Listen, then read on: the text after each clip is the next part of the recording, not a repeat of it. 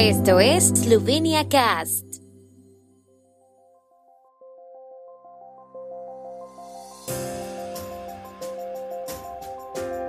Noticias. Estas son las noticias de Eslovenia de hoy viernes 28 de octubre de 2022.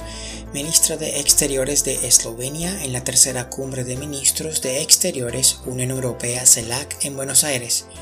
En la ceremonia con motivo del Día de la Reforma se rendirá homenaje a la lengua eslovena.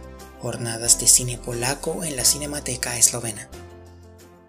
La ministra eslovena de Asuntos Exteriores, Tania Fayon, asistió a la tercera reunión de ministros de Asuntos Exteriores de la Unión Europea y la Comunidad de Estados Latinoamericanos y Caribeños, CELAC, en Buenos Aires.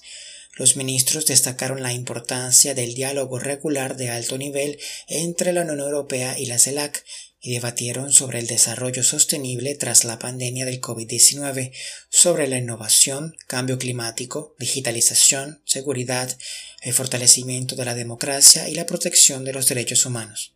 Esta reunión se celebró con el lema Renovar la integración birregional para fortalecer la paz y el desarrollo sostenible. La cooperación entre la Unión Europea y América Latina y el Caribe se basa en valores compartidos, vínculos históricos y muchos puntos de vista comunes. Las dos regiones se asocian muy a menudo en un entorno multilateral que también es de suma importancia para el fortalecimiento del orden internacional basado en normas.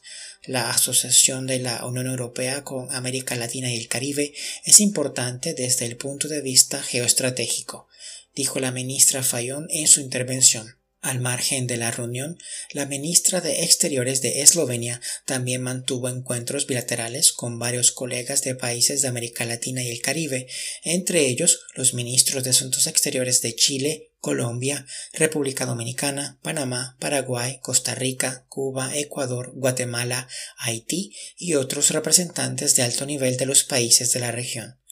La ministra también presentó la candidatura de Eslovenia como miembro no permanente del Consejo de Seguridad de las Naciones Unidas para el periodo 2024-2025 y firmó en nombre de Eslovenia memorandos de cooperación entre los Ministerios de Asuntos Exteriores de Panamá y Paraguay. Esta noche se celebrará en el auditorio de Zancareudom la ceremonia de Estado con motivo del Día de la Reforma que se celebra en Eslovenia el 31 de octubre. La ministra de Cultura de Eslovenia, Asta Brechko, será la oradora principal. La parte artística de la celebración, diseñada por el director Damian Gozole y el guionista Kozma Ahacic, pondrá de relieve a la lengua eslovena.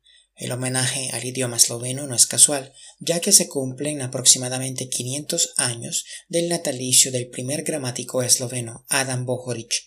El objetivo de la parte artística de la celebración es recordar el papel del libro de gramática de Bohoric de 1584, Proste zimske ulice o latinsko-kranski slovnici, y poner de relieve las cuestiones contemporáneas de la lengua eslovena y el papel de los jóvenes en nuestro espacio lingüístico.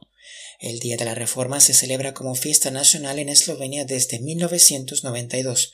Conmemora el hito en el que se obtuvieron los primeros libros impresos eslovenos y con ellos el nacimiento de la lengua literaria eslovena. Esta noche la Cinemateca Eslovena inaugurará los tres días de las jornadas de cine polaco con la proyección del estudio psicológico de cámara de 1959 de Jerzy Kavalerowicz sobre estados emocionales íntimos, Nochny Black, tren nocturno. También se proyectará la sorprendente película de 2019 Eastern del director y artista visual Piotr Adamski y la película de Malgorzata Shumovska y Michal Englert de 2020 Snegane Bo Nikolivech. El último día se proyectará el documental de Tomasz Wolski titulado 1970 que presenta una interesante mezcla de animación y material de archivo. Las jornadas de cine polaco finalizarán con el drama urbano Drugi Ludie de Alexandra Terpinska.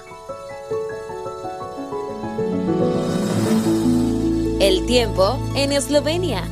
El tiempo con información de la ARSO, Agencia de la República de Eslovenia del Medio Ambiente. Mañana estará despejado con nieblas por la mañana y por la madrugada en zonas bajas. Las temperaturas matinales serán de 5 a 10, alrededor de 14 en la costa adriática con máximas diurnas de 21 a 26 grados centígrados.